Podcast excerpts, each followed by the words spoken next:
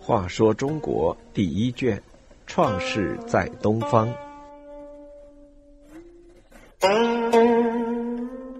一百武丁拜师，盘庚在位二十八年，他去世之后，由弟弟小兴继承王位。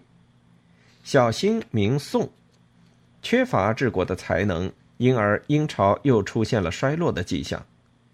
百姓思念盘庚，就把盘庚当年如何动员迁都，以及迁都之后的建设过程记录下来，做了《盘庚上中下》三篇文章。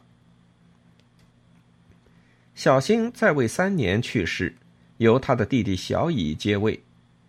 小乙名敛。他就是使殷朝中兴的明王武丁的父亲。小乙虽然在治国方面没有盘庚那么卓有成就，但他注意到要保住先王们创下的江山，必须重视对下一代的培养，所以他对太子武丁的培养下了一番功夫，并取得了成功的经验。当武丁长大成人后，为了让他了解人民生活的艰难以及他们对商王的态度。了解诸侯的动向以及如何使他们归顺的策略，同时为了使武丁学到更多的本领，将来成为一个善于安邦治国的君王，小乙决定让武丁隐瞒身份，到社会上去闯荡。武丁先是隐居在黄河边，他经常在黄河沿岸走动，观察人民的生产和生活情况，接触农民和奴隶，和他们亲切交谈，了解他们的思想感情。有时，武丁还和这些所谓小人一起参加农业劳动，体会种庄稼的艰难。由于这样，使得他在继位之后能关心人民的疾苦，受到人民的拥戴。在都城外闯荡的日子里，当然也使他了解了天下形势、各地风俗人情，为他后来的继位治政打下了坚实的基础。武丁在民间隐居查访的日子里，不但访贫问苦，了解生产第一线的农民和奴隶，而且还经常留心民间有没有道德高尚、学问渊博、善于分析形势和治理国家的贤人。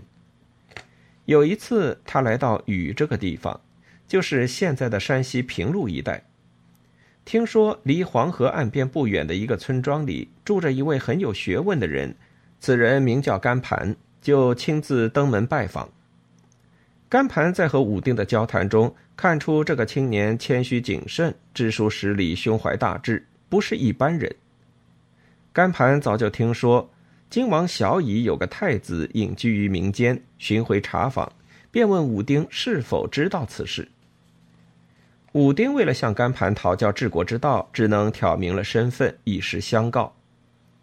当甘盘知道自己面前就是当今太子时，兴致勃发，滔滔不绝地讲述了商朝自成汤建国以来经历二十一王、三百余年的兴衰历史。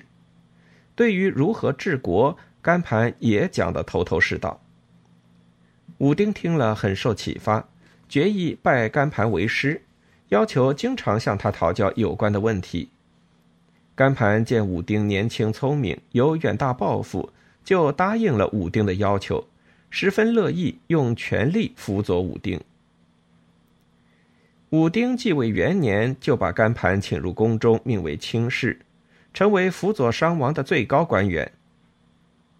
武丁当太子时，查访得贤人甘盘，而拜他为师。